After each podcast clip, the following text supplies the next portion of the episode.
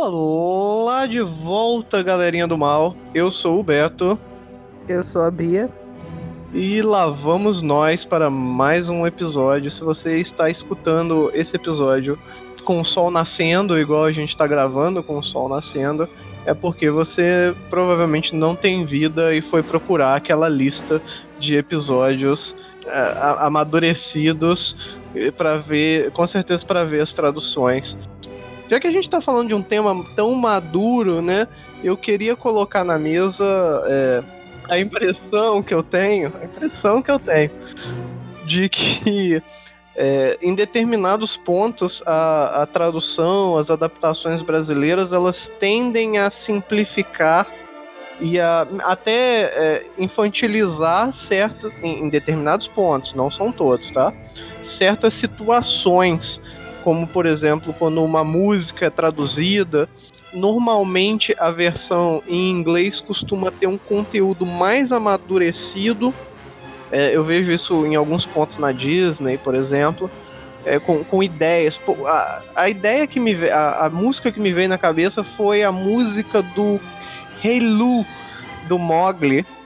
É, ele, ele vai falando que ele quer ser um, um homem como você, andar como você, ele vai cantando isso. E, e aí, no português, acabou virando Eu quero ser o rei do Ye Ye Ye, que é uma coisa que não tem sentido nenhum, a não ser que você seja da Jovem Guarda ou muito fã do Erasmo Carlos. O que faz sentido, né? Já que a animação vem de uma época mais antiga, aí, década de 70, década de 60, sei lá e dialoga sim com a, com a realidade brasileira, mas foi uma condição escolhida pelos tradutores ali e acabou simplificando um pouco a ideia original do, do da, daquela trama, né, daquele enredo que o Rei Lu trazia. A gente está entrando nessa, nesse debate. Tem certas eu diria até genialidades em, em, determinados desenhos que agora, voltando depois de adulto, que a gente percebe. É, um desenho que eu gosto muito e, e traz isso é, são os Animaniacs. Eles, eles tinham bastante, uma pegada bastante adulta ali por trás, então tinha certos debates, é, certas dubiedades muito interessantes e, e isso se manteve na, na dublagem quando veio para o Brasil na década de 90. Então, é um acerto, né?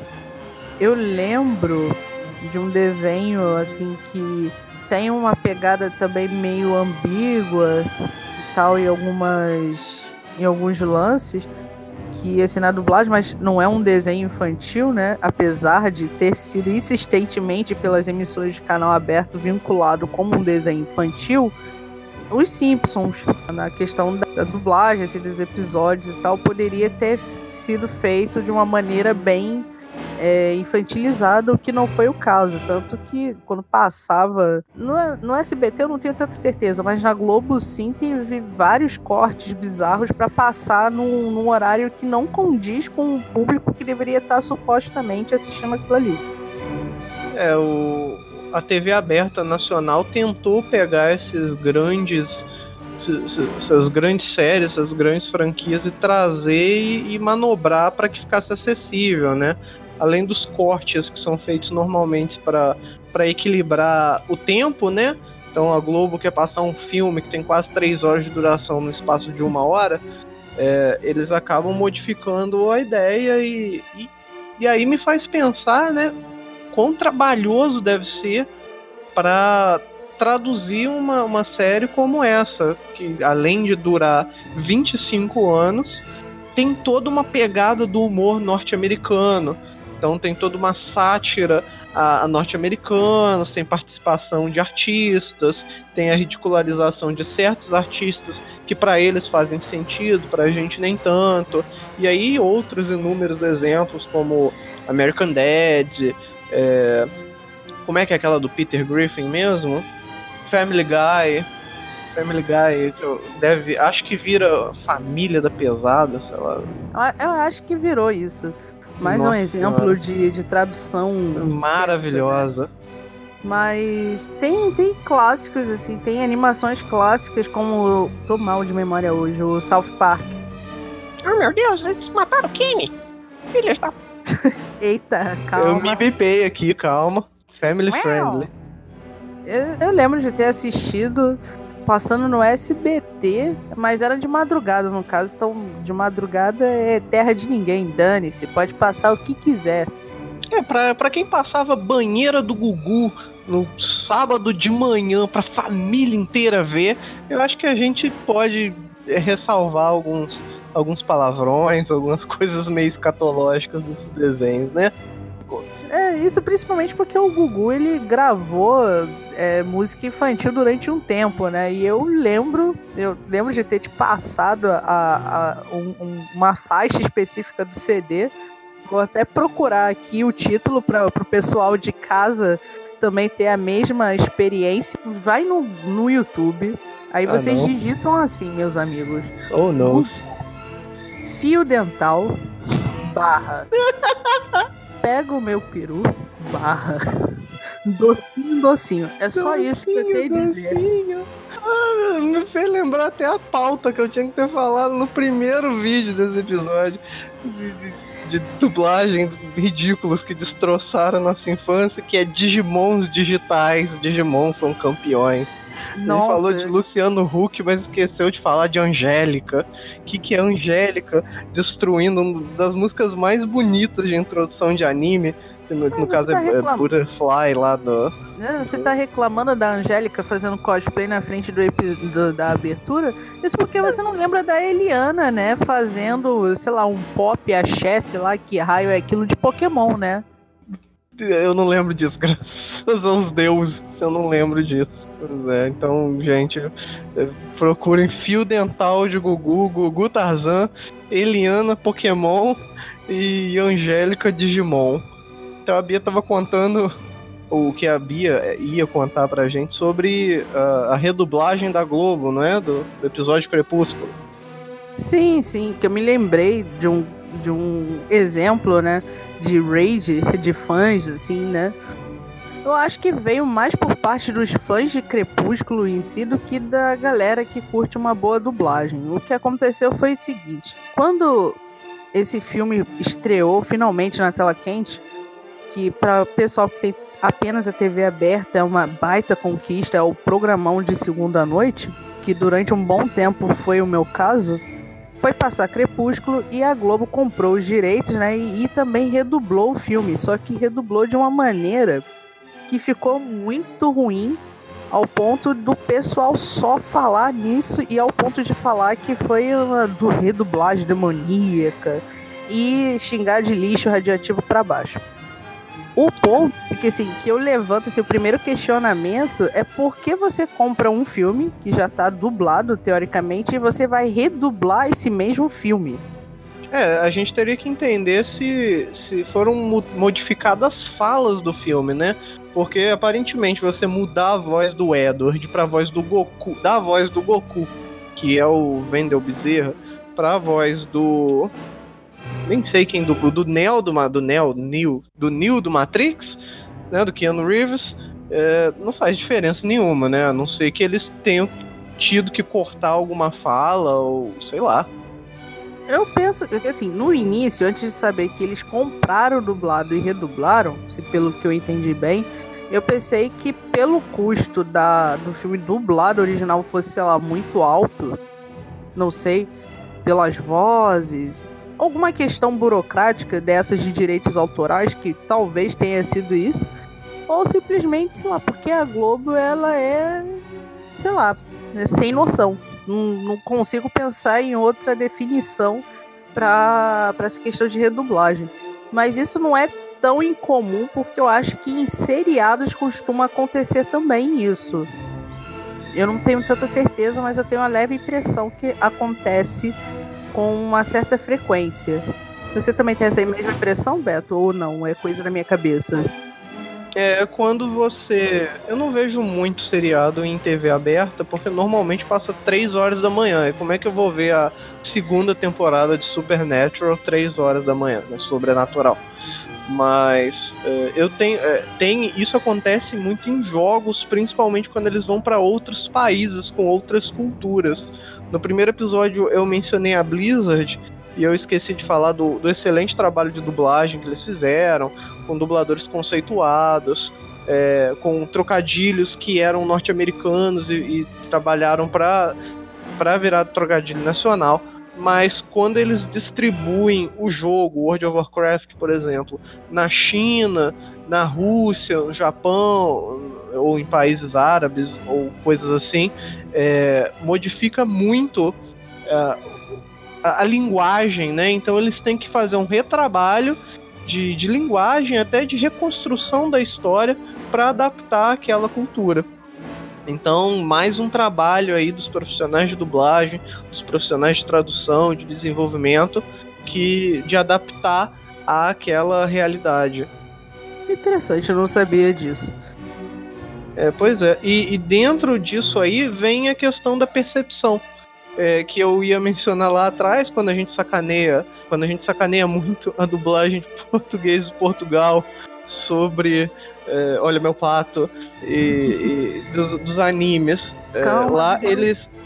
É, tem toda uma questão de memória afetiva ali e de percepção. Eu tava vendo um canal de um português avaliando, é, comparando as introduções, por exemplo, de Dragon Ball, de todos os Dragon Balls, do Brasil e de português de Portugal. Então ele tem a plena convicção ali de que é, a grande maioria das músicas no português de Portugal é melhor, é mais adaptada, a canção é mais afinada, etc e tal.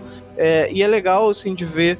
Tem, tem dois aspectos que foi levantado nesse vídeo que eu vi, por exemplo, de que não só português Portugal ele acaba é, dentro das introduções de Dragon Ball infantilizando mais a coisa por causa do público-alvo, como eles investem pesado, e essa era a ideia mesmo, numa naturalização na sociedade portuguesa, através de jargões, através de piadas internas, etc., que não tinha, assim, não foi o caso de trocar uma piada interna que só faz sentido no Japão por uma piada que só faz sentido no Brasil ou em Portugal.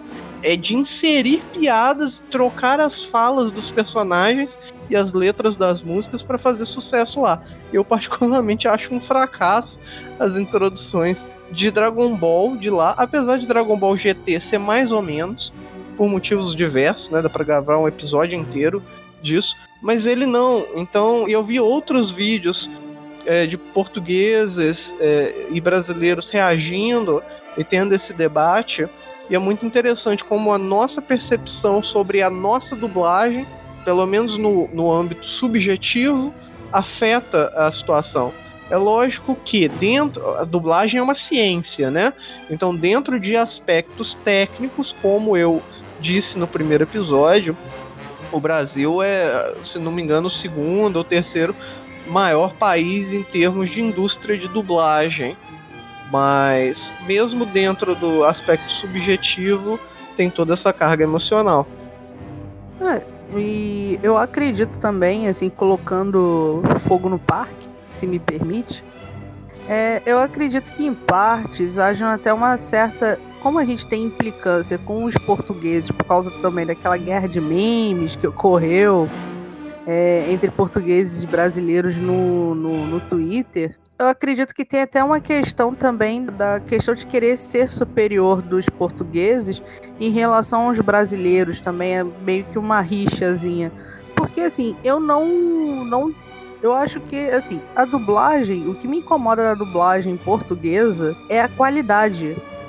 Não digo nem da, da escolha da, das vozes, por exemplo, que eu acho que não tem nada a ver com alguns personagens, mas a, a qualidade final do trabalho. Eu não sei se porque os animes são antigos ou até mesmo a qualidade que o vídeo é colocado no YouTube, já que eles têm acesso é pelo YouTube, então às vezes qualidade é prejudicada por causa disso, mas a impressão que eu tenho da, da finalização do, do material como um todo, a dublagem deles em algumas animações, né, deixa a desejar.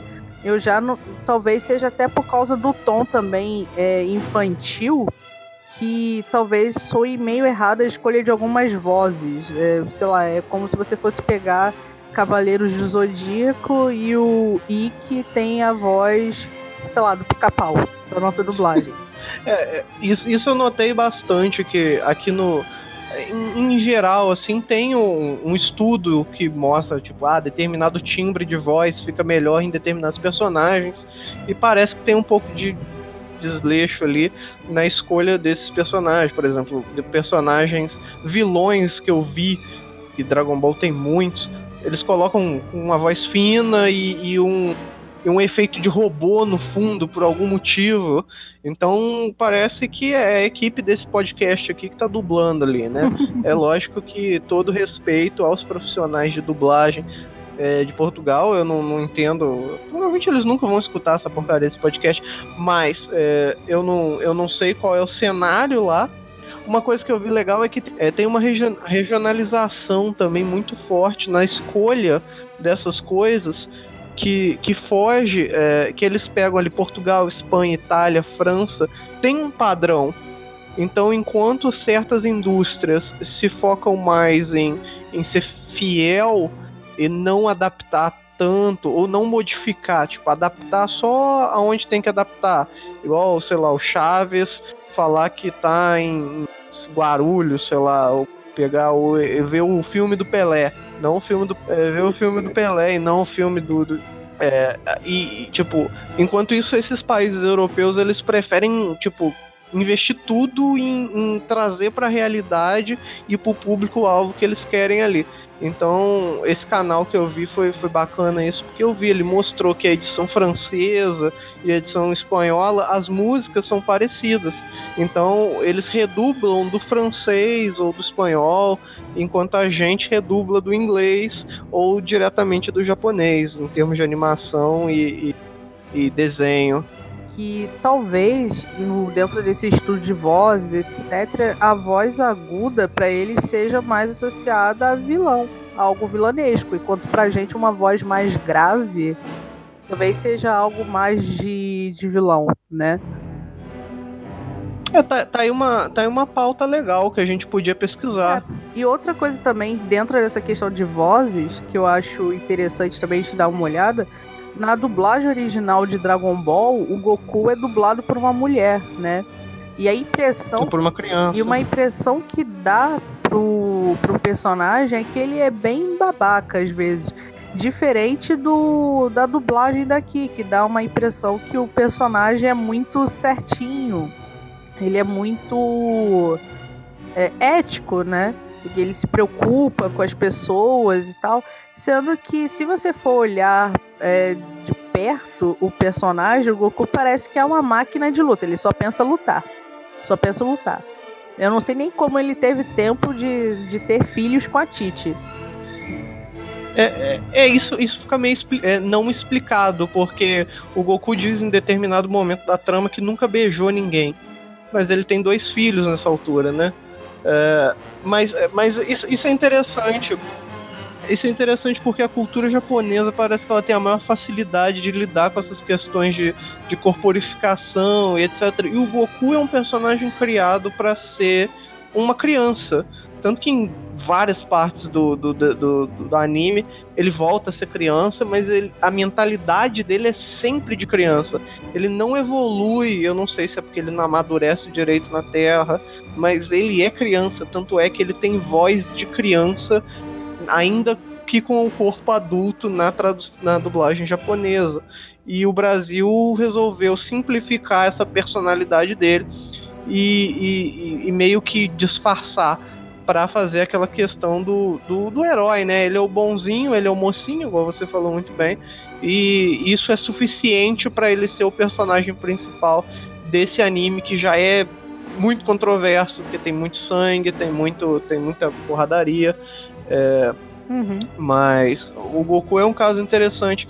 E, e, como a gente ia dizendo, como, como eu ia dizendo sobre o que você disse, é, fazer essa, essa análise de, de vozes que são consideradas vilanescas ou, ou não, talvez se a gente olhar para trás no passado, os nossos vilões também tivessem voz aguda Talvez houvesse um desejo maior em ridicularizar ou de diminuir, ou talvez a voz aguda fosse uma coisa assim mais. É, negócio de, de bruxa. É, porque é, não sei. Tem uma, é, questão, é uma pauta legal. Tem toda uma associação também de voz grave ao masculino, né? A voz aguda, fina ao feminino também, se for colocar dentro de uma ótica binarista, né? De, de vozes. Uhum. Voz irritante aguda. Então tem toda essa questão do da escolha de vozes, de como se encaixa no personagem. O que realmente é bastante interessante se, se olhar assim no, no, no geral os personagens, né? Até mesmo as animações mais antigas e mais atuais, a diversidade de vozes. É até algo que eu meio que assim, não sei se você concorda e as pessoas que estão ouvindo, se tiver alguém nos ouvindo também, né? Concorda com o que eu vou dizer, que há uma certa falta de diversidade dessas vozes atualmente é, que retoma lá do começo uma pauta que a gente tinha falado sobre a questão da dublagem, da questão se há um incentivo, como é que é a vida desses profissionais e tal, se há uma renovação, até porque também é, ninguém vive para sempre, infelizmente, né? Mas vai chegar um momento que vai ser necessário ter uma certa renovação desses profissionais, dessas vozes, e como é que isso está sendo visto até mesmo pelo pessoal dessa área também, né? É, pois é. Então, gente, deixa abaixo aí ou acima. Ou no lado? É, quais as expressões ou as, a, as impressões. Quais as impressões que vocês tiveram sobre esse episódio? Quais as vozes ou quais as, as letras, né? Porque a gente também falou de tradução de livro, é, te marcaram é, quais, quais experiências você tem nesse sentido, a questão da indústria de dublagem aqui no Brasil e, e lá fora. O que mais vocês querem saber? O que vocês esperam de um próximo episódio? Tchau, tchau!